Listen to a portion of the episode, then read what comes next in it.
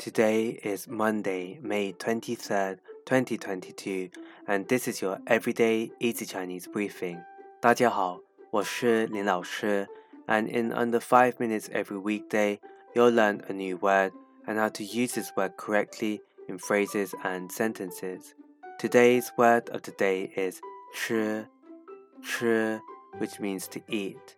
Let's practice by making different words, phrases, and sentences with 吃 the first word is 吃醋,吃醋, which means to be jealous.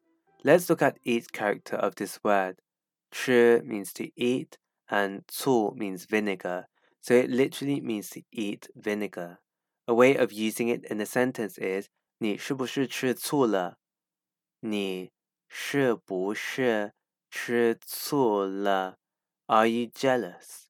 Another word we can create with 吃 is 吃错药,吃错药. This means to act weird.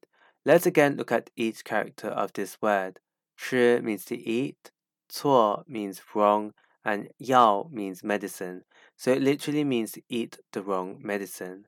A way of using it in a sentence is 你吃错药了吧?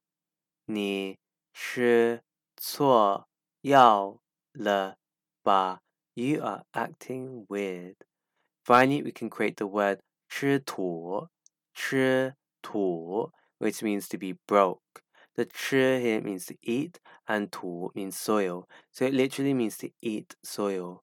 A way of using it in a sentence is 我今天花了好多钱，这个月要吃土了。我今天花了好多钱，这个月要 吃土了。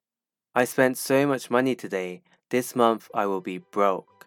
Today we looked at the word 吃, which means to eat, and we created other words using it.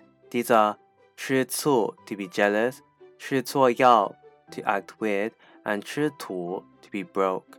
To see this podcast transcript, please head over to the forum section of our website www.everydayeasychinese.com where you can find even more free Chinese language resources.